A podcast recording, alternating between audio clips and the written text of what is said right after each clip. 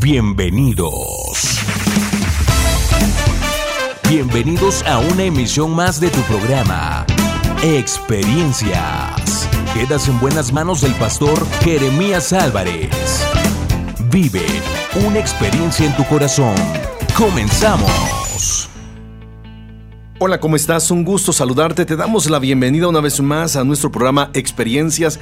Hoy estaremos continuando con el tema eh, errores que eh, podemos evitar como padres en la crianza de nuestros hijos. Hoy vamos a abordar un tema que yo espero sea igual de mucha bendición y aprendizaje para tu vida.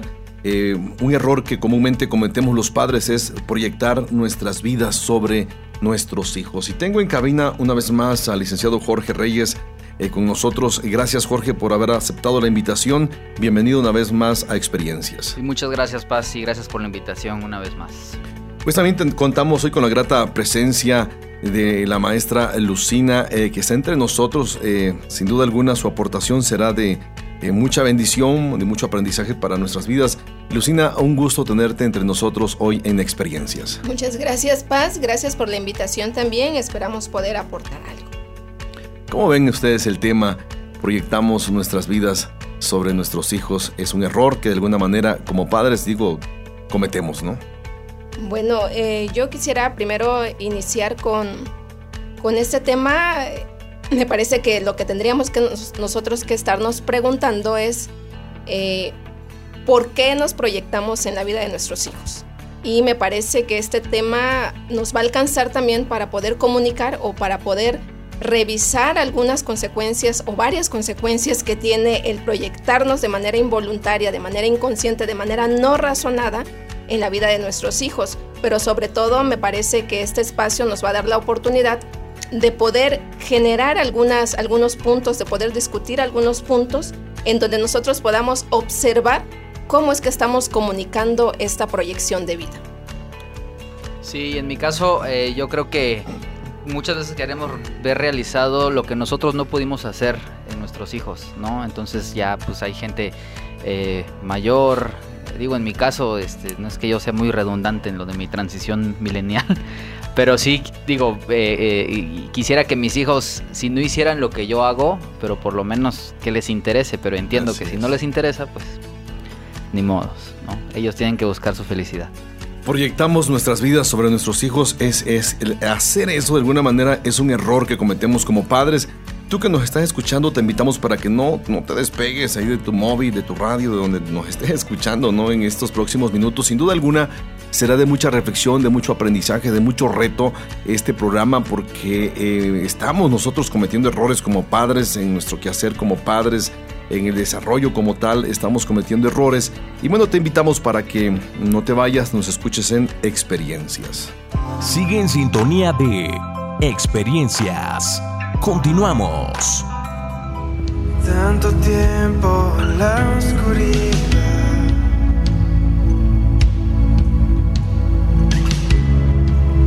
Tanto tiempo sin ver claridad.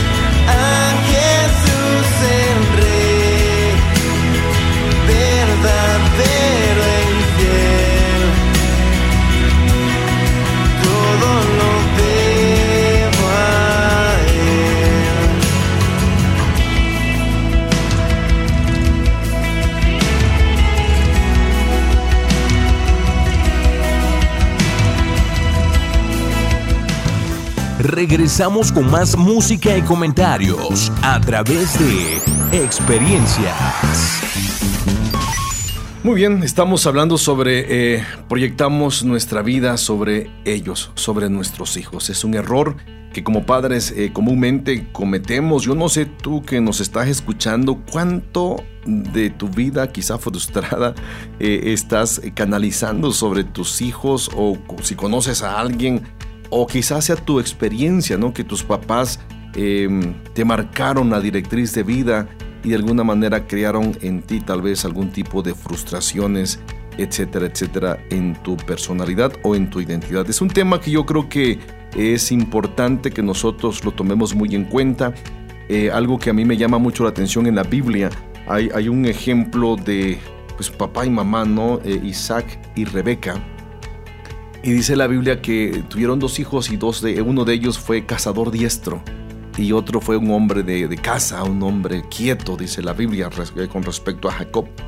Pero dice la Biblia que, que eh, eh, Esaú de alguna manera cumplía ciertas expectativas en la vida de Isaac como padre. Yo, yo pudiera ver ahí cierta realización en la vida de, de Esaú con respecto al tipo de vida que llevó Isaac. ¿No? muy probable que Sara no lo haya dejado ser un cazador diestro, ¿no? Que saliera al monte a cazar, pero él disfrutó, como que se realizó mucho en la vida de su hijo intrépido como tal. Y bueno, y podríamos dar varios ejemplos en la Biblia eh, eh, de papás, no de padres que de alguna manera actuaron muchas veces como sobreprotegiendo a sus hijos y que en su momento fallaron en el quehacer como padres. Y bueno, es un tema, como decíamos hace un momento, eh, yo creo que de mucha trascendencia, errores. Proyectamos errores muchas veces en la vida de nuestros hijos. Si decías algo, Lucina, una pregunta que me llamó mucho la atención. ¿Nos pudieras repetir la pregunta? Bueno, la pregunta que, hacía hace un momento era, eh, ¿por qué nosotros los padres eh, hacemos acciones o tenemos acciones que de manera involuntaria queremos proyectarnos en la vida de nuestros hijos? Es decir, eh, una primera respuesta pudiéramos resumirla en que estamos viendo una oportunidad o una segunda oportunidad para vernos realizados. Entonces eh, yo dejaría hasta ahí esta parte para que lo pudiéramos ir reflexionando. Eh, de, de, manera inmediata yo decía también de que una, es una acción involuntaria. O sea, el querer proyectarnos en la vida del otro, en este caso el otro más inmediato es nuestro hijo, nuestra hija, es una acción involuntaria. Por, y, quisiera yo precisar en esta parte un poquito para, eh, para subsanar, para acomodar esa parte o para que al final del día no estemos como sintiéndonos con culpa, sino más allá de ello podamos nosotros advertir algunas acciones que hacemos como padres y que finalmente repercuten en algunas, más adelante me parece que vamos a ir tocando, en algunos puntos especiales o en algunas consecuencias particulares que de manera involuntaria se ven reflejadas en la vida y en las acciones de nuestros hijos. Entonces, por ello yo sí precisaba, el hecho de querer proyectarnos no es algo que estemos nosotros planeando. Es decir, yo no me pude realizar, como decía, decía Jorge, a mí me gusta, me apasiona la música. Me encantaría, no es malo, ¿eh? No es malo que los papás queramos que nuestra pasión, o sea, esa pasión que tenemos pudiera ser también la pasión de nuestros hijos, es más mejorada, súper mejorada, no es malo, o sea, como, como sujetos, como seres humanos, no es malo, sin embargo, eh, pudiera decirse de que puede tener alguna relación eh, insana cuando nosotros de manera involuntaria imponemos y tratamos de enseñar eh, en términos de reglas, algunas cuestiones que van más allá en un acto de hábitos. Entonces, este, me parece que, es importante que revisemos que, los papás tenemos una, una oportunidad de poder generar algunas condiciones para que el sujeto, en este caso yo insisto, voy a estar hablando en ese concepto, el sujeto, porque más adelante eh, me gustaría precisar en una parte importante de algunas cuestiones que tenemos que remediar en la construcción de la identidad de nuestros hijos, del sujeto, que tiene que ver con un pensamiento crítico. Entonces, en ese sentido, me parece que cuando nosotros generamos algunas condiciones de imposición, necesariamente generamos también condiciones de dolencias para poder participar de manera autónoma. Muy bien. Ahora, yo, yo creo que, este, digo, ¿para qué esperar más tiempo? No damos ciertas respuestas a lo que tú mencionabas, porque a mí me llama mucho la atención eso de que si lo hacemos consciente o inconscientemente. No creo que ya inmersa a, a lo que tú, inherente a lo que tú ya dijiste, mencionabas algunas cuestiones, ¿no? Decías realizarnos, ¿no? Complementarnos o completar algo que nosotros no pudimos hacer.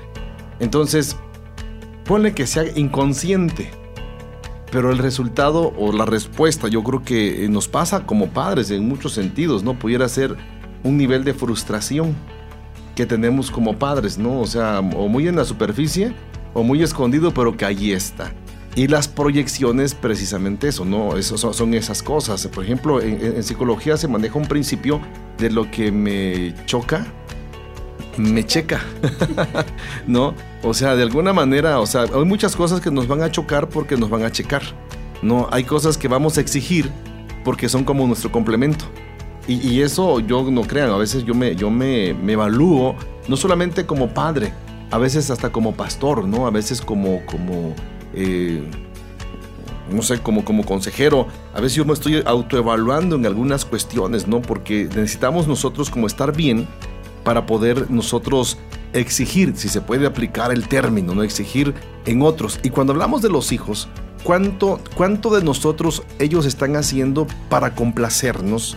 Y cuánto de lo que ellos están haciendo es porque lo quieren hacer y lo están disfrutando. Los tres somos padres, eh, tú eres mamá de, una, de, un adolescente, gracias a Dios, un, un buen sí. chico, un buen chico. Pero ¿cuántas cosas que tu adolescente hace tal vez lo está haciendo por complacencia?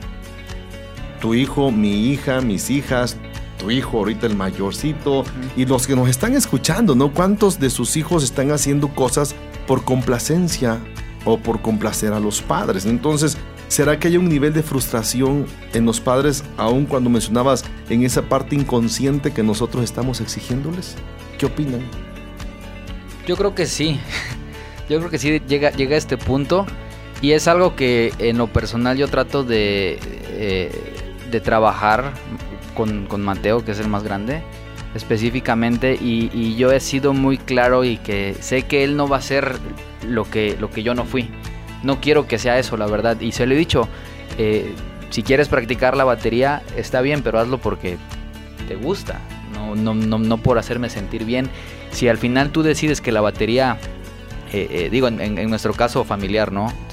tú decides que la batería no es para ti, no, no lo quieres hacer, está bien, ¿no? Busca, busca, tu, busca otro hobby o busca otra cosa que te haga feliz, ¿no? Yo he tratado de ser, de respetarlo a él en esa, en esa área y obviamente sí quisiera que fuera baterista, ¿no? Si me preguntan, pues sí quisiera. Pero si no, yo estaré contento porque sé que él estará feliz. Con lo que esté haciendo. Sí, y sin sonar hipócrita, ¿no? Pero sí quiero que sea batería. Sí, sí, llorando, sí quiero que sea. A mí me pasó algo pensando en eso, es una experiencia, ¿no? Estamos en experiencias. Eh, cuando mi hija Belén, eh, la mayor, tenía, no sé, oh, 10 años, ¿no? Y yo quería que ella aprendiera un instrumento, ¿no? O sea, que aprendiera. Y, y recuerdo que teníamos una batería vieja ahí en la iglesia, ¿no? Entonces, pues no había quien la tocara, ahí estaba empolvándose. Le digo, ¿quieres aprender? Así como que, mmm, bueno. Yo le busqué a un chico que le enseñara, le metí la, la, la, la, la batería en su cuarto, se la acomodé, o sea, digo aquí, de la cama la batería, de la batería la cama, ¿no? O sea, y yo recuerdo que mi hija, y sí tiene habilidades, porque se sentaba, le dejaban su, su lección y, y sí le daba, o sea, se la, la aprendía muy fácil pero, pero no le gustaba. Entonces yo decía, mira, aprende, mira cómo es posible, si ahí te puse, o sea, eh, era como, no, no, aquí lo, lo, irónico es que yo nunca quise ser baterista, pero me gusta mucho la música, no, así me, me, me super fascina. Pero yo decía, mira, aprende, que mira, o sea, así sí puedes, y yo como que la exigía. Y ella, ella, ella por, por obediencia, Llegaba un momento en que llorando, así frustrada, enojada, angustiada, estaba, ¿no? Con la carota, así, ¿no? Así enojada, pegándole, así. Y yo llegué a un momento en que dije, pues es que no le gusta. Digo, ok, olvídate, la batería la, la desarmé y, y, la fui a guardar otra vez, ¿no? O sea, a, a, ese nivel de frustración de mi parte. Ya después ella creció un poquito más, a un año, dos años. Y digo, ¿qué, ¿y qué te, instrumento te gustaría tocar? Y ella dice, no, pues me gusta un poco la, la guitarra. Digo, ok le compramos la guitarra tomó algunas clasecitas y aprendió. Y creo que es lo que creo, quiero pensar que la disfruta, ¿no? La verdad ni le he preguntado bien si la disfruta o no, no, pero Sí, pero se ve que la disfruta. ¿verdad que sí? Entonces aprendió, o sea, para no haber tenido muchas clases de, de- de- de guitarra aprendió. Y eso sí me acuerdo, eso sí yo me acuerdo así mucho. Que cuando estaba chica, o sea, sus manitas no le daban en el, en el- El brazo. en el brazo de la, de la guitarra, este, yo le- se la acomodaba, ¿no? Y, y yo hacía los cambios, por ejemplo, en la, guitarra y ella le daba. Y desde entonces dice, ¿qué ritmo tiene? O sea, mejor, o sea, yo soy arrítmico, pues, ¿no? Gracias a Dios mi corazón no es arrítmico, pero todas mis emociones musicales sí. Entonces, eh, eh, eh, lle- llega ese momento en que canalizamos, o sea, ciertas frustraciones, ¿no? Eh, conscientes o inconscientes, inconscientemente. Yo creo que influye- influimos en nuestros hijos, ¿no? Para bien o para mal. Ahora, la pregunta que les dije o que les hice sus hijos, ¿cómo están? O sea, en este caso tú decías, no, quiero que mi hijo aprenda, pero si no, pues no hay problema. La pregunta es, ¿cuántas, tú como mamá, Lucina, eh, con, con tu esposo, cuántas cosas creen ustedes que han influenciado o proyectado de ustedes en su hijo, en el mayor en este caso? Yo definitivamente, eh, si bien es cierto eh, que es necesario revisar, revisar así de manera detenida, cómo nos estamos proyectando en los hijos, esto, cómo lo podemos palpar, cómo lo podemos ver.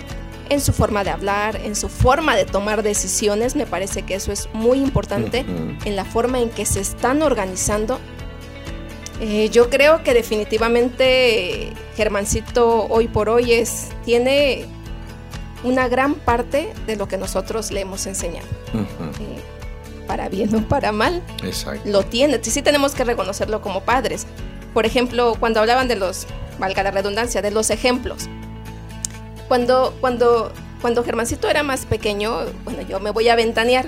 En algún Aquí tiempo este de mi vida, en algún tiempo de mi vida, eh, yo quise ser bailarina. Entonces, mucho tiempo, muchos años yo bailé en un ballet fol- folclórico. Entonces, y yo quería, de entrada quería tener una hija. Y bueno, como no tuve una hija, tuve un hijo.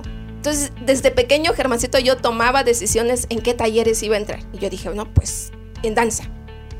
Y, y- y a partir de, de, de la organización de él, pero además por su personalidad, es muy fácil colocarlo, acomodarlo. Y entonces él entró a los talleres.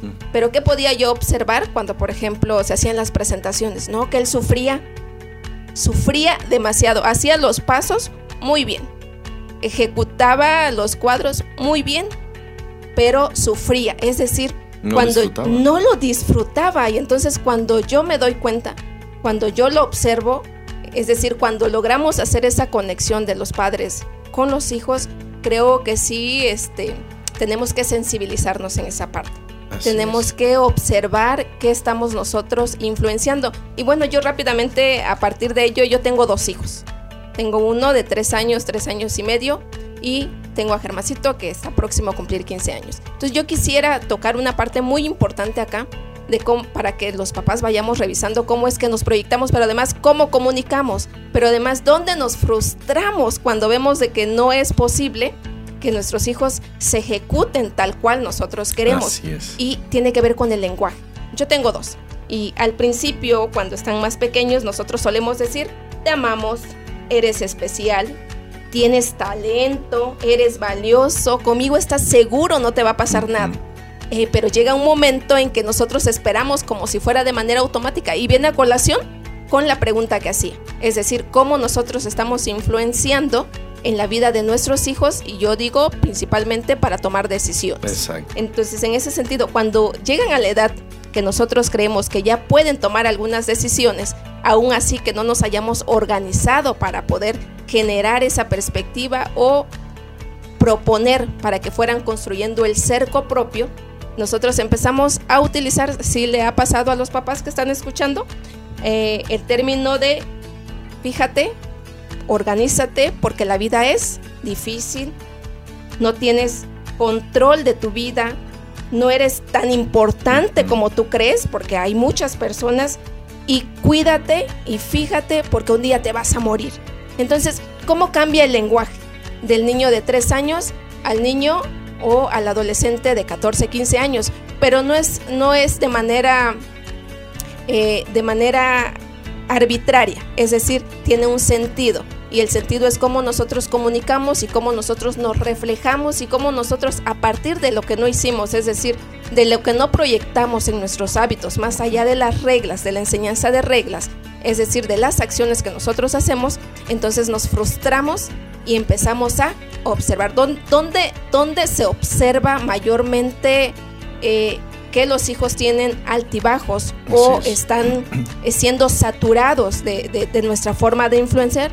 Eh, yo me atrevo a decir que a partir de la adolescencia. Como muchas veces queremos sí, realizarnos en los hijos y a veces los llegamos hasta a frustrar porque cuando ellos empiezan a llevar a cabo algunas cosas o actividades que no es su fuerte, eh, les evitamos o les coartamos a ellos la oportunidad de disfrutar lo que hacen, en su vida, su tiempo, etcétera, etcétera. Entonces, hay algo bien interesante que yo quiero abordar aquí. La motivación más fuerte siempre viene de adentro, cuando un niño tiene por lo menos tres cosas, autonomía, maestría y propósito. ¿no? Entonces, aquí si yo quisiera que, comentáramos esto, em, repito, eh, los niños, los niños em, son más fuertes cuando la motivación viene de, de adentro, ¿no? Cuando, esa, cuando lo que ellos hacen es por convicción, cuando lo hacen por habilidades, cuando lo hacen porque lo quieren hacer, ¿no? Entonces estos tres puntos así nada más los indicamos, no sé si quieres comentarlos, Jorge, por favor. Sí, en el, en el primer caso, la autonomía es cuando el niño descubre o, tiene el deseo de hacerlo solo y a su propio ritmo. La maestría, eh, cuando el niño siente que está mejorando y se está perfeccionando. Y el propósito, cuando lo que él está haciendo tiene un significado para, para sí mismo, ¿no? Ahora, e, eso tiene mucha, mucha importancia. Eh, tú, Lucina, tú eres, digo, aparte de, ser, de estar capacitada, de tener la maestría en tu área, eh, eh, te formaste primero como educadora.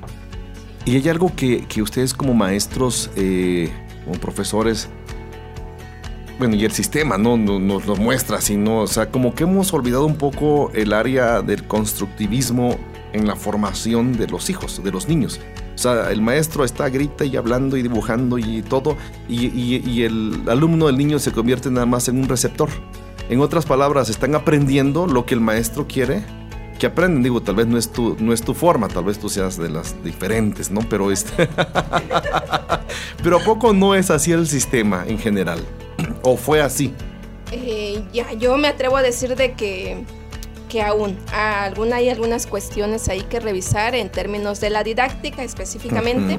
Eh, eh, dijiste algo muy importante, eh, que la motivación más importante o más necesaria o la motivación más efectiva es la motivación que viene de dentro, es decir, la motivación intrínseca. Entonces, algo que nosotros estamos tratando de trabajar en las aulas es poder hacer conexión con el sentido de los alumnos. Es decir, eh, que a partir de lo que se vaya a programar, a partir de lo que se quiera enseñar, eh, nosotros no manejamos como el término de enseñar, manejamos, estamos tratando de manejar el término de construir, es decir, qué necesitamos construir en la formación de los alumnos. Exacto. Y, si nosotros estamos en la lógica, en la idea, en el concepto de, de poder construir, entonces necesitamos, necesitamos garantizar algunos acontecimientos previos, es decir, que lo que el alumno esté aprendiendo o esté construyendo, mejor es la palabra, eh, tenga sentido, haga conexión con su vida cotidiana, haga conexión con sus conocimientos previos, haga conexión con sus nociones y le permita construir una serie de relaciones de nociones para poder llegar a lo que nosotros llamamos el concepto concepto, pero tiene que ver mucho con lo que tenga por dentro, vamos, la motivación que es básica, ¿no? Entonces, y bueno, es eh, irlo llevando a su ritmo. Cuando yo creo como padres, pensemos esto como padres y bueno, como educadores, de alguna manera cuando nosotros eh, descubrimos las capacidades de los hijos, pensemos en los hijos o en los alumnos, en este caso los maestros, eh, y tienen y observan que el, alumno tiene ciertas habilidades, ciertas capacidades el mínimo es, su ritmo, o sea, el mínimo. El, rendimiento que deben dar es, es lo que ya mostraron. De ahí para más, yo creo que hay, hay que motivarlos. Yo, por ejemplo, mi hija eh, yo recuerdo que ella nos acostumbró, por ejemplo, sin que nosotros, sin que yo le exigiera, mira, sácame 7, 8, ¿no? Ella era de 9.8, 10 y era así, o sea, siempre estuvo en el cuadro de honor, ¿no? En ese sentido. Y un día em, saca un 8 y se frustra. Y, digo, pues no, no, pasa nada, o sea, a final de cuentas, le digo, es tu 8. Mi esposa siempre me gusta una frase que siempre mi esposa decía: eh, Pues si tu 8 es tuyo, si no lo copiaste, pues qué bueno, o sea, ese es tuyo y, qué, qué bueno que sea así. Pero yo le decía, mira, yo no tengo problemas. Y a final de cuentas creo que sí tenía problemas, ¿no? Pero este... yo le decía, le digo, mira, no tengo problemas. O sea, el detalle es que pues nos acostumbraste a, que, a demostrarnos que sí puedes. Digo, si tú dices voy a sacar 8 porque ese es mi, nivel, adelante. Pero si puedes mejorar, mejora porque eres de ese tipo de personas que puedes sacar mejores calificaciones. Entonces, ah, yo voy al rango y al ritmo que mencionaba Jorge. Ahora, la otra cuestión, eh, mencionabas Jorge el, punto de la maestría, ¿no? Y esto eh, me gustaría que lo, una vez más lo dijeras por una razón, porque es importante que los papás, los que estamos escuchando esto, entendamos algunas cuestiones. Sí, cuando eh, en, bueno, el alumno o el niño siente que está mejorando y se está perfeccionando en lo que está realizando. Aplica la frase de la práctica hacia el maestro. Hacia el maestro, ¿no? Y, todos yo creo que vamos como que aprendiendo, a final de cuentas, ¿no? O sea, aprendemos de los errores, no ensayo y errores, aprendemos los fracasos, nos van a enseñar. Ahora, la, parte del propósito. Eh, cuando eh, lo que está haciendo tiene un significado y tiene sentido para el niño o el alumno, ¿no? Ojo con ello, propósito, sentido de propósito. Si lo aplicamos a la Biblia, porque esto tiene que ver también con la palabra de Dios, a mí me, fascina esto porque, por ejemplo, el Señor Jesús vino a enseñar. Y, y, hay tres tiempos, o mejor dicho, dos, dos tiempos con cuatro acciones, o sea, cada tiempo con dos acciones hacia sus discípulos. Él invirtió tres años de vida a sus discípulos y la primera, el primer tiempo que, que implica dos acciones es vengan y vean. O sea, vengan, o sea, síganme y observen. La segunda, la, segunda cuestión es, eh, la segunda, eh, em, segundo tiempo con dos acciones fue vayan y hagan. O sea, ¿en qué momento el Señor les dice eso a sus discípulos? Uno, cuando eh, él sintió que había completado la obra en sus discípulos. Es más, en Juan 17, cuando el Señor Jesús está orando, eh, ora al Padre, dijo, Señor, he terminado la hora que tú me diste, eh, tuyos eran y me los diste, y uno se perdió nada más, ¿no? El hijo de perdición nada más, pero, pero a estos, los que quedaron bien, firmes, eh, a ellos les he dado tu palabra. Y en el versículo 17 del capítulo 17 dice, santifícalos en tu verdad, tu palabra es verdad. En otras palabras está diciendo, hazla, o sea, complementalos nada más, porque ellos, la unidad que tengan, como la unidad que tengo entre contigo y, mi vida, ellos la van a mantener para que el mundo crea que tú me enviaste. Ahora, aquí hay una cuestión bien interesante, ¿no? O sea, el Señor Jesús complementa la obra y nos deja el ejemplo. Y, él, y él se fue, pero no se sigue proyectando. No, o no, no, no sigue diciendo, este, ay, lo que no hice bien conmigo, conmigo lo voy a hacer con ustedes, ¿no? O sea, él, él, dijo, completé la obra. O sea, he hecho las cosas. Terminé. Terminé. ¿No? Entonces, a, mí me, fascina mucho esa frase entre líneas, porque yo creo que como padres, yo por ejemplo ahorita con mi hija la mayor, que gracias a Dios ya, ya terminó la carrera y ya, ya, ya le, ya, ya le dije, mira, mi hija, ya no, o sea. no, o sea, yo, e, ella lo sabe, parece cruel, parece cruel, no, pero. Pero digo, hija, ya terminé casi contigo. O sea. Ahora hasta en la radio. Hasta en la radio, ¿no? no, y es, y es que sí, ella lo sabe. Yo he platicado bien con ella. Le digo, mira, o sea, aquí está la casa sigues estando conmigo, no, yo no tengo problema de darte de comer, y, o sea, no, eres mi hija. Y, lo digo esto porque yo sí, yo tengo, por ejemplo, pleito cerrado con, con chicos mayores que deberían ser autosuficientes y siguen bajo la sombra de papá. Entonces a mí me, me llama mucho la atención eso. Digo, mira, no, o sea, tenemos nosotros que eh, eh, inculcarles a los hijos que ya no me tengo que proyectar en ti. O sea, de aquí en adelante, mi hija, lo que tú puedas hacer, hazlo por ti. Cuenta con mi apoyo cuenta con mi ayuda, ahí voy a estar. Pero ya no pensando yo de, ay, voy a hacer esto sobre, con mi hija para que yo me sienta satisfecho si ella lo hace. No, o sea, al final de cuentas va a ser su vida. No, pero eso, eso cuesta. Y, cuesta muchas veces eh, un tipo de desapego, decir, te dejo ir, te suelto. Y los papás no pueden hacer eso cuando están sobre involucrados con los hijos en ese sentido. O sea, le- les estamos robando un propósito de vida como tal. Entonces, yo creo que, que es, es básico que entendamos esto, ¿no? Al respecto, no sé si quieras comentarnos algo de lo que estamos hablando antes de irnos a corte. Pues, pues básicamente eso, ¿no? Eh, yo creo que algo que tenemos que dejar claro es el principio. Que cuando nos proyectamos en nuestros hijos, lo que estamos haciendo es presionándolos a convertirse en alguien que no son, Ujú. definitivamente. Presionándolos que se conviertan en algo que no son. Y yo creo que eso es un mal. Es un mal. Es, es un mal, pero se convierte en un principio del querer proyectarnos en la vida del otro. En este caso, de nuestros hijos. Exacto.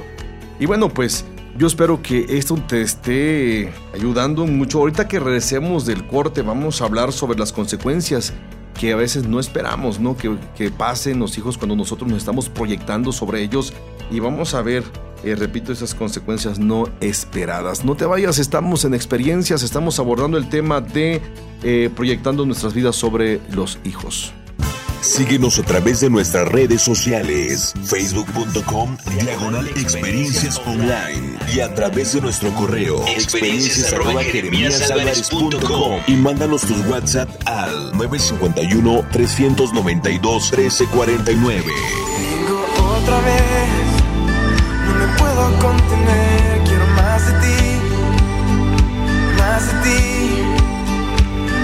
acercaré, anhelándote Jesús, quiero más de ti, más de ti. Y no hay otro lugar donde quiera estar más que junto a ti esta vida y la que sigue. Solo te quiero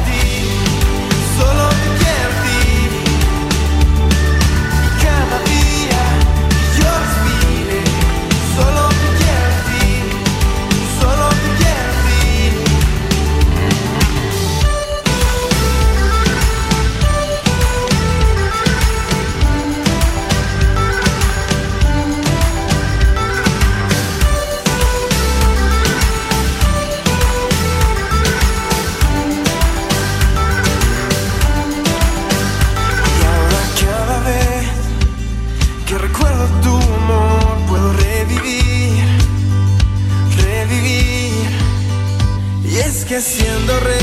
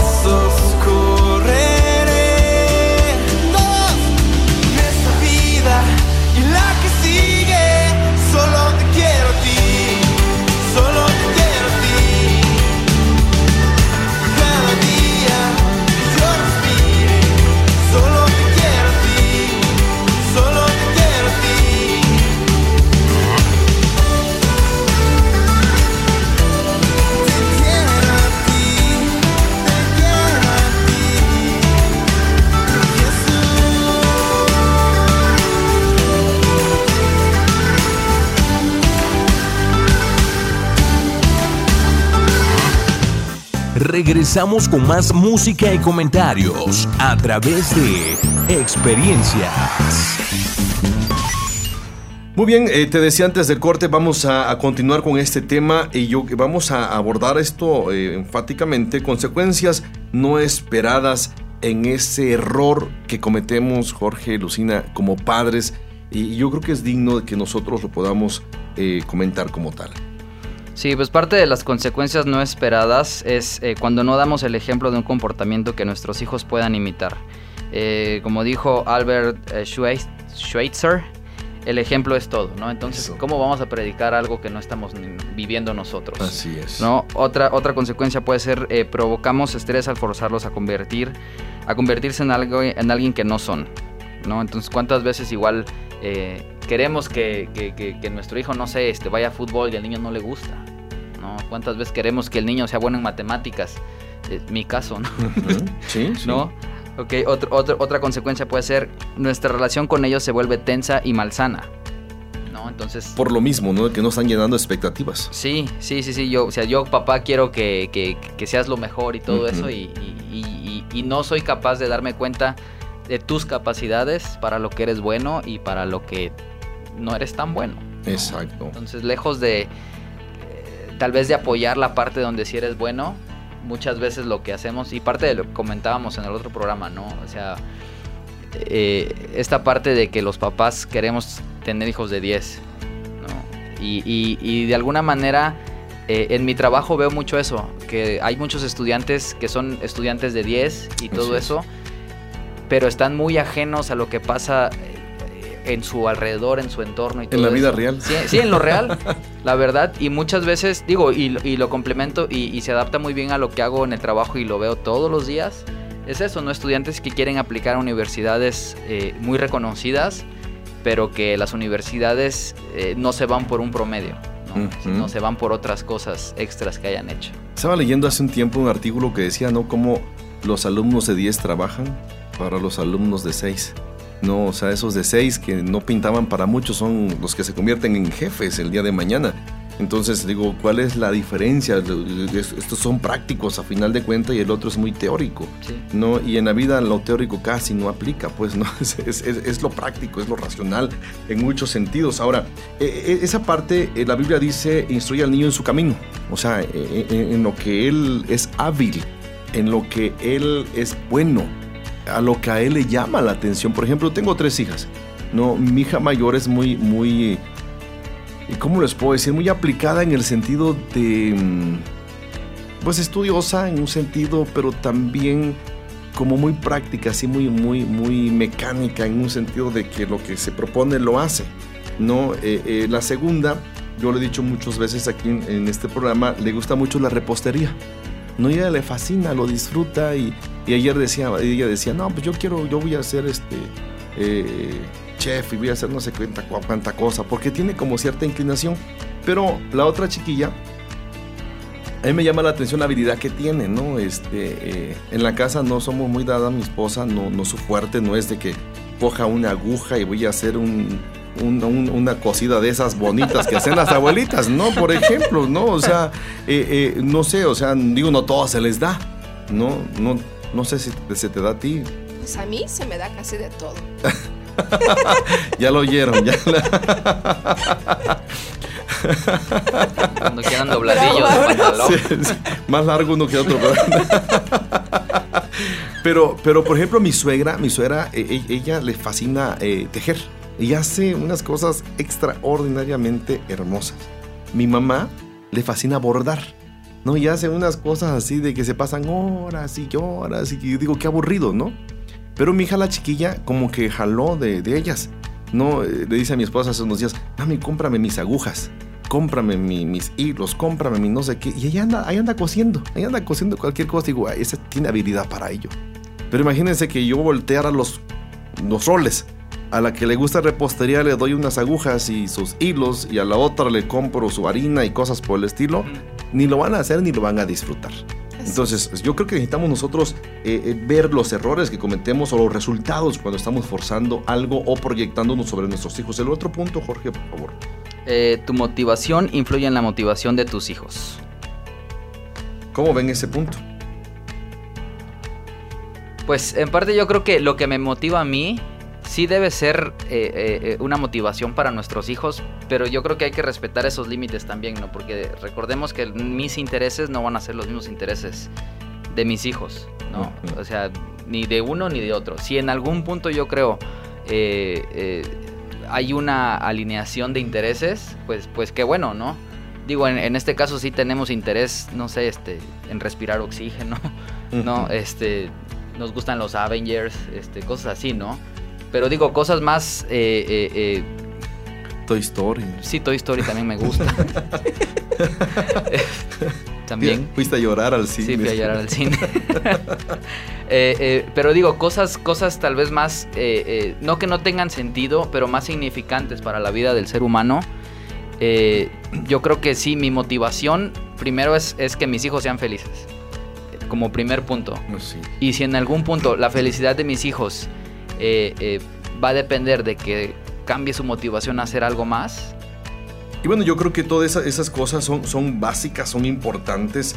Y, y bueno, si hablamos también, eh, Lucina, de, de herramientas, si hablamos de eh, cosas que nosotros debemos implementar en nuestro quehacer como padres para no proyectarnos con nuestros hijos y afectarles su existencia, me gustaría que nos comentaras algunas cuestiones en ese respecto. Bueno, yo sí quisiera tocar cinco puntos específicos. Bueno, creo, bueno, sí, cinco.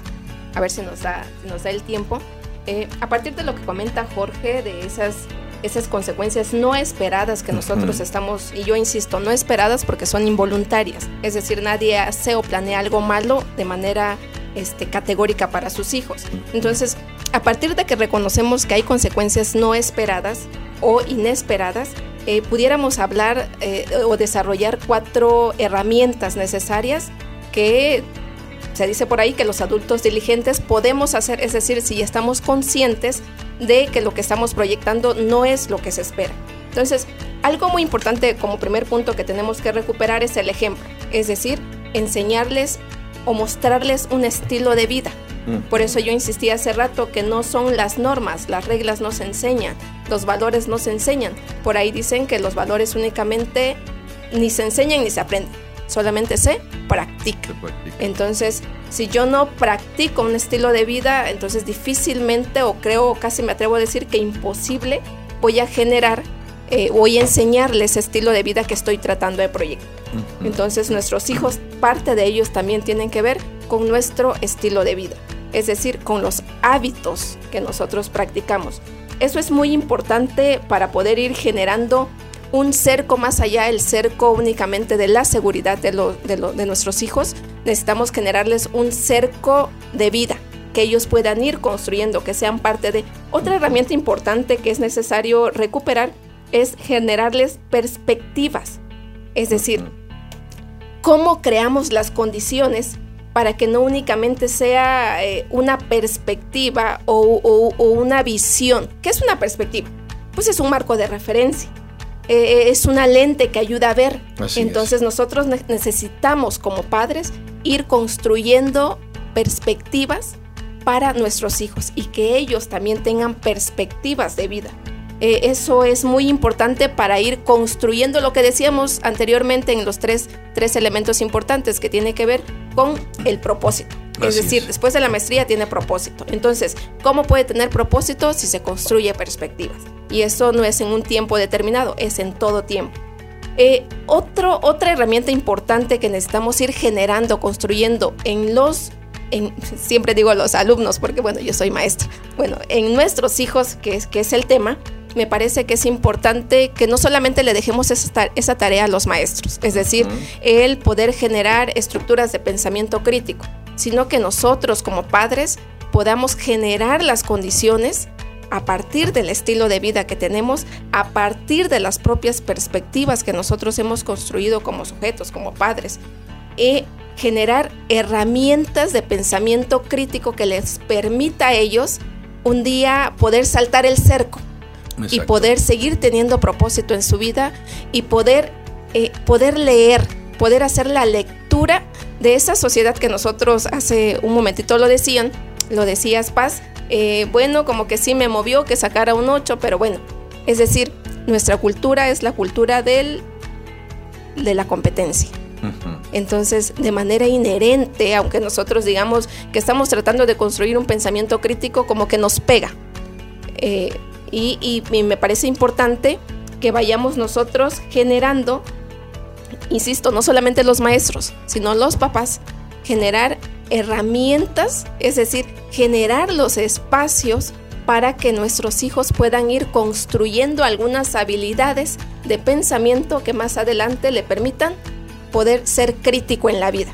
Es decir, cuestionemos la vida misma, ¿no? Platiquemos. Entonces, ¿cómo podemos construir un pensamiento crítico? Dicen, valga la redundancia, los críticos de la materia, que tiene que ser hablando. Y entonces, si yo no hablo con mi hijo y con mi hija, es decir, no hablo de las perspectivas, no construyo condiciones, no hablo incluso del estilo de vida, difícilmente voy a poder construir pensamiento crítico, voy a poder ser parte de la construcción de un pensamiento crítico. Por último, el cuarto punto que nada más hasta ahí quiero abordar, eh, y no por ello menos importante, es qué más herramientas. Yo creo que más que herramientas eh, engloba los tres, los tres anteriores que yo comentaba, que tiene que ver con los principios. Es decir, cómo a partir del estilo de vida que se refleja, qué es lo que ve, qué es lo que vive mis hijos, cómo a partir de las perspectivas, que, que, es en, que es en el sentido del concepto, pero que se vive en el estilo de vida y se discute en el pensamiento crítico, pueden nuestros hijos construir principios. ¿Cuáles, ¿Cuáles van a ser los principios?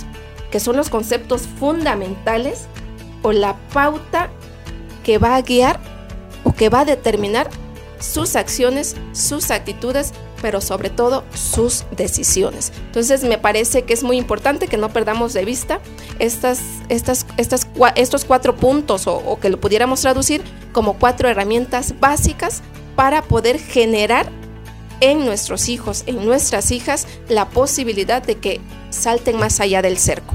Así es. Ahora, sin perder de vista el hecho de lo que acabas de comentar, que me parece muy importante, el, no, uno, compararnos con ellos, dos, eh, la frase comúnmente que nosotros como padres expresamos, ¿no? A tu edad, ¿no? Este, yo hacía tal cosa, hacía tal cosa, y, y, lejos de motivarlos, eh, está, muchas veces los estamos limitando a ellos en las capacidades de desarrollo y productividad que ellos pueden tener o pueden ejercer como seres humanos, independientemente de la edad que ellos tienen. O sea, ellos son eh, buenos, son expertos, son productivos en la edad que tienen, ¿no? O sea, si se trata de pintar una pared, lo van a hacer, pero bien, pues, ¿no? no o sea, y, es parte de, de, la edad, de la etapa que viven los hijos, sin perdernos nosotros en nuestra paternidad del cuidado, sí, de la protección, de la dirección, del apoyo, de la enseñanza, etcétera, etcétera.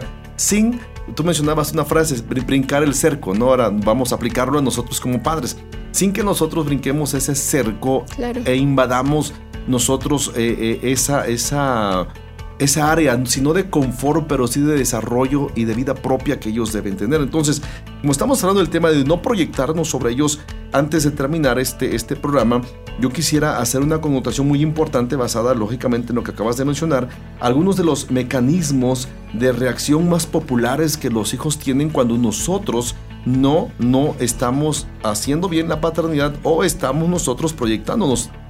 Afectamos de alguna manera la personalidad de ellos. Por ejemplo, eh, eh, la comparación. Dice, se comparan, por ejemplo, los hijos con, los hermanos. Eh, la motivación es horizontal y es externa, o sea, es hacia el frente y muy superficial. O sea, no es una, no, no, no voy a hacer por mí mismo, sino voy a tratar de hacer cosas para quedar bien. Una segunda cosa por ahí. Sí, yo quisiera tantito abordar en este de la comparación, porque yo creo que es uno de los daños más grandes que les podemos hacer a nuestros hijos.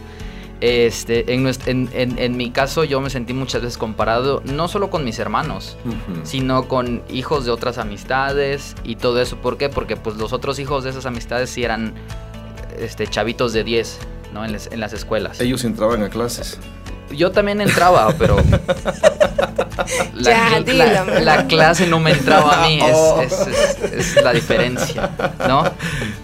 Entonces, eh, eh, digo, y, no me jacto de decir de que pues, no trabajan para mí, ¿no? Porque pues, no, no, no, pero yo descubrí que era bueno para algo. Exacto. Entonces, eh, vuelvo a lo mismo y sí quiero ser muy redundante con esto porque digo, uy, mis papás van a escuchar el programa, ni modos, Papás de Jorge. sorry. Eh, eh, pero sí, tal vez en un punto eh, eh, fa- fa- faltó eso. Esa, esa parte de, de, de si no dejarme ser, pero ver, bueno, este pues sí no es bueno para ni física, ni química, ni nada de esas cosas, pero sí es bueno para otras cosas, ¿no? Obviamente, como fui el primer hijo, pues fui este la prueba y error, Exacto. ¿no? Ya con los otros eh, que siguieron, pues ya fue más relax esta, esta parte. Y, y- y no que nos dejaran ser, pero por lo menos eh, si de algo yo serví para mis hermanos, es esta parte de, de- de que mis papás entendieran, de dejarnos descubrir eh, para lo que éramos buenos, ¿no? Pero bueno, sí, pasando al otro punto, la compensación es eh, sentirse víctimas y tratan de compensarlo con una justificación de su inferioridad. ¿no? La condenación se vuelven críticos con ellos mismos y con otros como una manera de resolver la culpa. La competencia sienten que perdieron en el juego de complacer a mis padres y compiten en todo aquello donde pueden ganar. Y por último, la compulsión se desempeñan compulsivamente para obtener la aprobación de sus padres y finalmente llegarán a ser personas que busquen complacer a todos. Interesante todos estos puntos. Yo creo que eh, tienen que llevarnos, vuelvo a repetir, a una reflexión profunda para no cometer ese error de querernos proyectar en la vida de los hijos. ¿no? Yo creo que lo peor que podemos hacer como padres es eso, queremos, querernos complementar, porque a final de cuentas es eso. O sea, si hay, un vacío emocional o de realización en muchos padres, eh, hacen eso. O sea, yo he escuchado a muchos en terapia, por ejemplo, a muchos hijos jóvenes que dicen, es que estoy estudiando esto porque mi papá quiso ser abogado. Y como no fue, pues me dijo que me metiera a la facultad de Derecho. Y ahí están sufriendo y no amando lo que están estudiando. ¿no? O el papá le dijo al hijo, "Es- tú vas a ser el médico de la familia. No, porque mi- tu tío quiso eh, aplicar y no pudo. Yo eh, saqué dos semestres, ¿no? Y así respectivamente. Entonces, nos estamos proyectando y estamos arruinando una vida que no nos pertenece. Sí, en, en- en el trabajo, eh, pues veo esta parte también, digo, no soy psicólogo, soy otra cosa, eh, pero alguna vez llegó, llegó a la oficina un papá eh, con su hijo. El, el- el papá, directamente el papá quería que, que el hijo estudiara en Harvard, en la Facultad de Medicina de Harvard.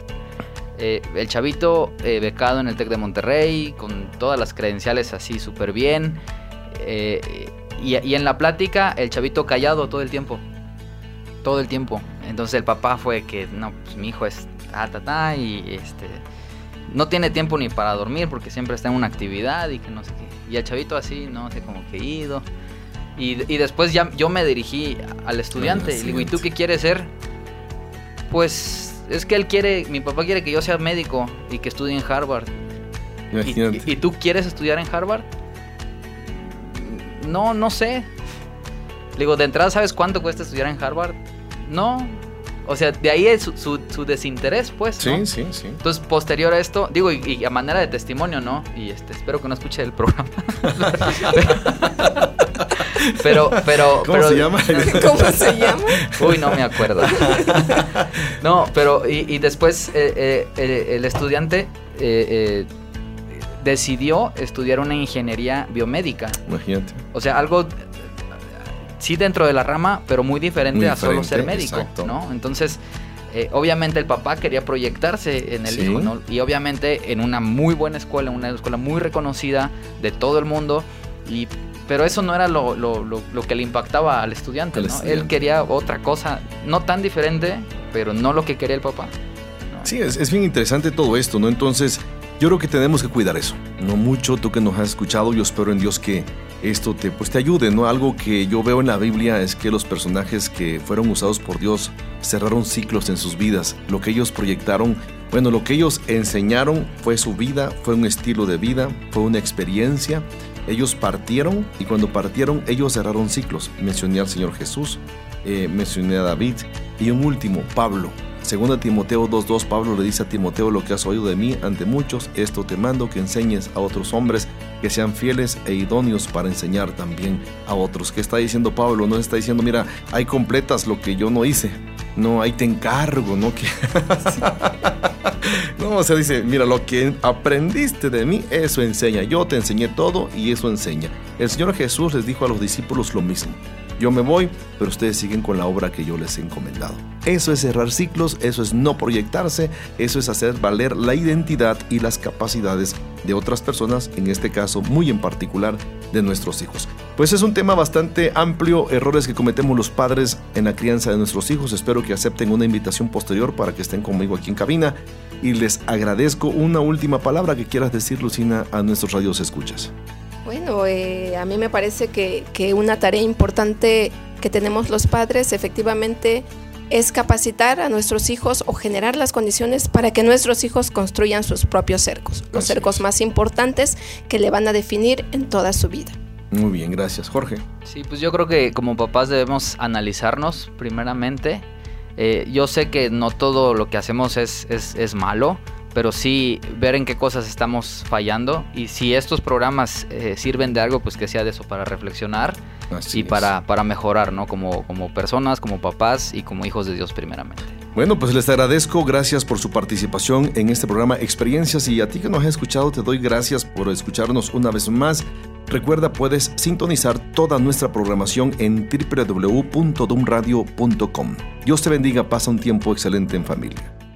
Síguenos a través de nuestras redes sociales, facebook.com, diagonal experiencias online y a través de nuestro correo, experiencias